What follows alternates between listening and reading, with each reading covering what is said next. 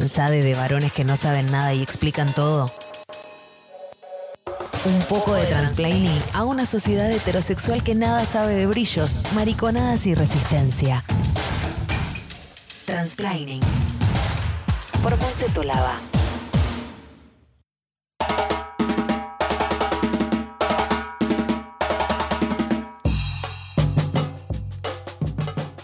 Bueno, como hemos adelantado, eh, el martes pasado en el Congreso Español eh, se ha frenado la posibilidad del tratamiento de la ley trans con una configuración de votos eh, que es bastante anómala, pero que sin dudas vale la pena analizar.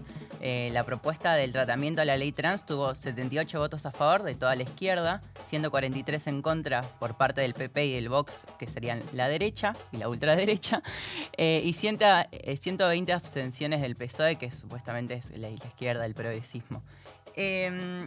Era como, eh, o sea, bastante esperable que este sector de ultraderecha conservador vote en contra, porque bueno, se posicionan en contra de cualquier ampliación de derechos, ¿no?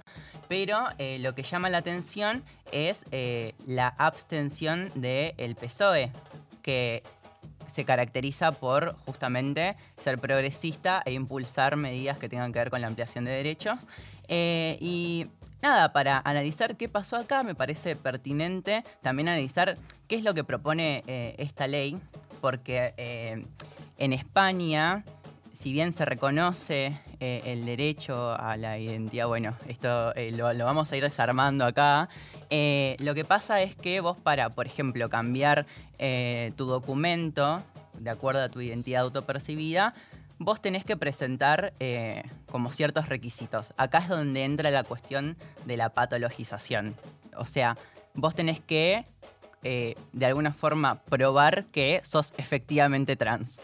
Presentando un informe médico, un informe psicológico y un tratamiento hormonal de, por lo menos dos años. Eh, y nada, el proceso es sumamente hostil, o sea, se cuestiona constantemente la identidad de la persona que quiere cambiar Em, su sexo presente en el documento y básicamente esta normativa vigente eh, es patologizante, o sea, nos somete a las identidades trans a ciertos procesos eh, de modificación, o sea, porque de entrada eh, el, tratamiento hormonal es un requerimiento, entonces nos somete a no solamente exponernos a duros y cuestionamientos psicológicos, psiquiátricos, eh, sino también a, cambiar ciertas expresiones eh, del género que eh, no muchas veces van de acuerdo con lo que uno desea cuando es trans, ¿no?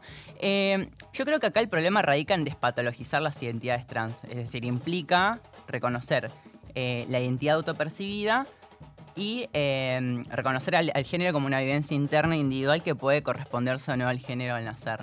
Eh, es decir, que prime la autopercepción. Esto se llama eh, autoridad epistémica. Eh, y que esta sea la única condición para ser reconocida por el Estado como tal. Y en Argentina, bueno, esto es de acá, en, 2012 se aprobó una ley de identidad de género que fue pionera en el mundo porque justamente reconoce la autopercepción como el único requerimiento para ser reconocida por el Estado y que esto es producto básicamente de eh, el consenso que hubo también entre eh, las eh, personas travestis trans de las diferentes organizaciones sociales y también, obvio, un apoyo gubernamental de ese momento en el gobierno de Cristina Fernández de Kirchner. Pero fíjense la particularidad, ¿no? Digo, en Argentina, si bien había un sector de derecha que se posicionaba en contra de esta ampliación de derechos con ciertos argumentos, como por ejemplo qué va a pasar, que van a poder adoptar, que la gente se va a reconocer mujer a hombre de un día para el otro, no sé, o sea, como mm, cosas que ya quedaron en el pasado, pero que justamente en España se repiten y que, no sé, suele, a, mí me, eh, me, incomoda un poquito, porque justamente estos discursos ya no se, eh, ya no se esgrimen desde los sectores de derecha, ultraconservadores, sino que de repente están introducidos en los espacios progresistas, en los feminismos. Em, y justamente cuando eh, las discusiones en torno a la ampliación de derechos a las personas trans van tomando lugar, el avance del feminismo radical eh, se va agudizando en estas discusiones y básicamente los obstaculiza.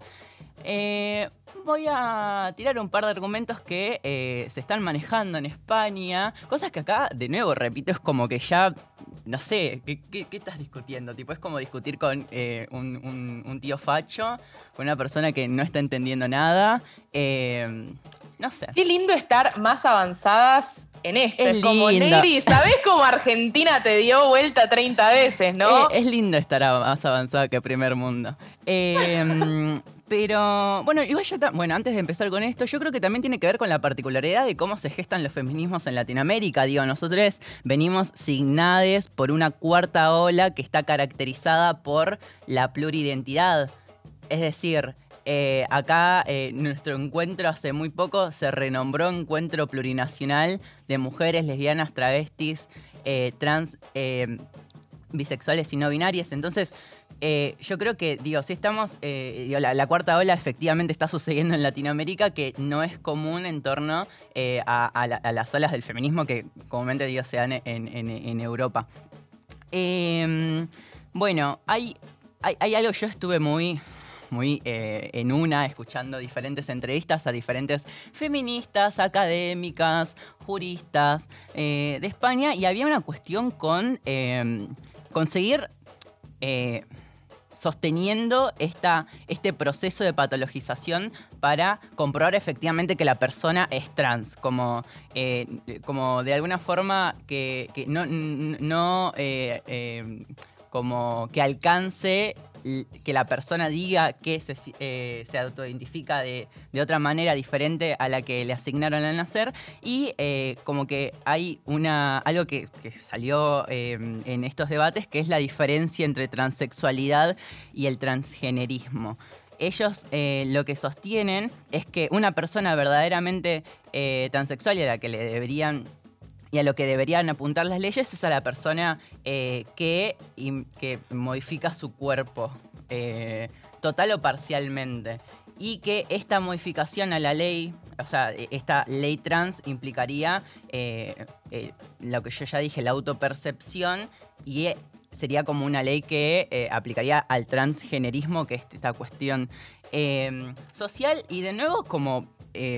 de alguna forma exigiendo que las personas trans constantemente tengamos que eh, modificar necesariamente nuestra, eh, o sea, nuestra corporalidad y nuestra imagen para ser más válidos y, en- y en- y encima, algo que después voy a, resaltar, eh, ellos lo ubican en una cuestión de totalmente binaria. O sea, porque si justamente te autoidentificas como una mujer, una mujer trans, eh, los procesos quirúrgicos que hay eh, son justamente para exacerbar esa femenidad. Em, bueno, acá... Perdón, se me salió el documento. Eh, algo que también dicen es que va a haber una inseguridad, una inconsistencia jurídica. Es decir, que cuando se propone en la ley trans la autopercepción es un derecho, eh, un derecho inalienable, diría Loana Berkins, eh, como que de repente se disuelven los géneros. Y de repente el avance en materia jurídica, en materia legal de las mujeres, se disuelve y ya no existe. O sea, porque... Eso lo dicen las RadFem. Eso lo di Bueno, acá eh, para mí sí son ratfems, pero hay toda una cuestión con que no, que. Bueno, no sé, para, para mí sí son ratfems, pero es un discurso bastante del feminismo radical que en su base teórica eh, argumenta que la opresión de las mujeres se debe a una realidad biológica, a un hecho material que es el sexo. Obviando obviando que justamente sobre esa base material hay todo un constructo social también, que eso ya lo hemos hablado.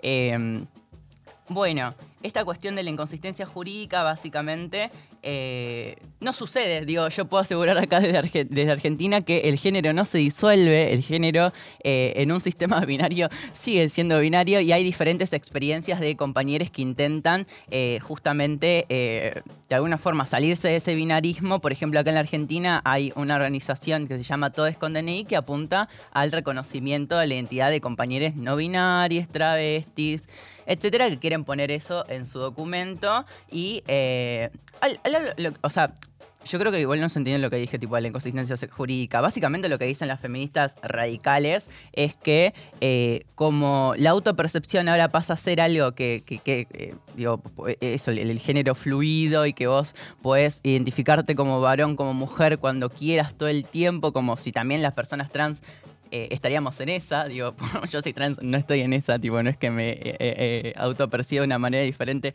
a cada rato, eh, pero dicen que, por ejemplo, en lo jurídico habría, o sea, como que tiran un montón de argumentos del tipo eh, presuponiendo que va a pasar. O sea, por ejemplo, en un, en un, en un juicio en donde eh, un varón mató a una mujer por razones de género, es decir, un femicidio, el varón puede alegar en el Ah, juicio no. autopercibirse mujer para que eso no, eh, eh, eh, no, no sea un femicidio. O sea, ese no, no, nivel no, de, cualquiera. ese nivel de, de- de- de debate están teniendo eh, muy bajo, la verdad, también es como alegando a que, por ejemplo, podría haber varones introducidos en, la, en las listas eh, de los partidos por la ley de paridad de género, como... No sé, o sea... me- Perdón, medio, medio polémica esta comparación, pero me hace acordar un poco a los argumentos que surgían con el debate sobre el aborto, que, Iba a decir lo mismo.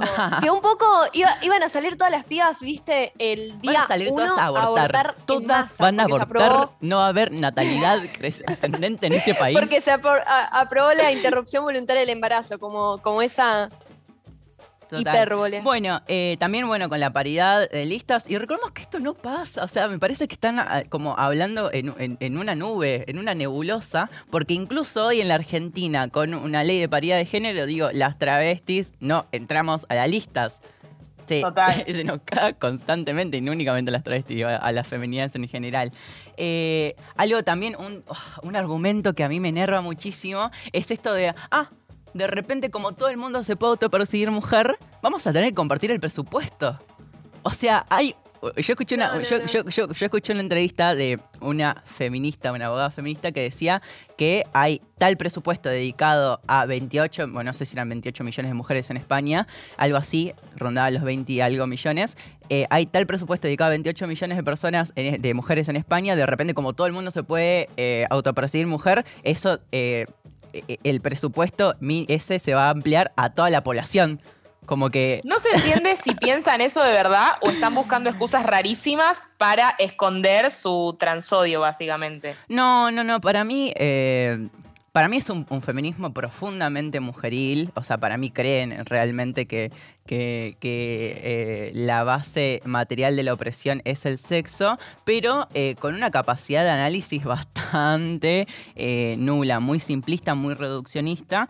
Eh, y también, bueno, un argumento que también es bastante contundente es que vamos a, y esto como que se relaciona con lo primero que dije, que vulnera a los niños, porque alguien va a estar vigilando constantemente y catalogando a los niños a las infancias en eh, si a un varón le gusta eh, una, una muñeca, de repente va a, va a venir el lobby trans y va a decir, no, no, no, vos sos mujer, tipo, te Muy cambiamos el que pasa te ahora, cambiamos ¿no? el, El lobby trans. acá, tipo, yo, voy a aparecer yo y le voy a decir, no, no, no, vos sos mujer, vení que te cambio el DNI.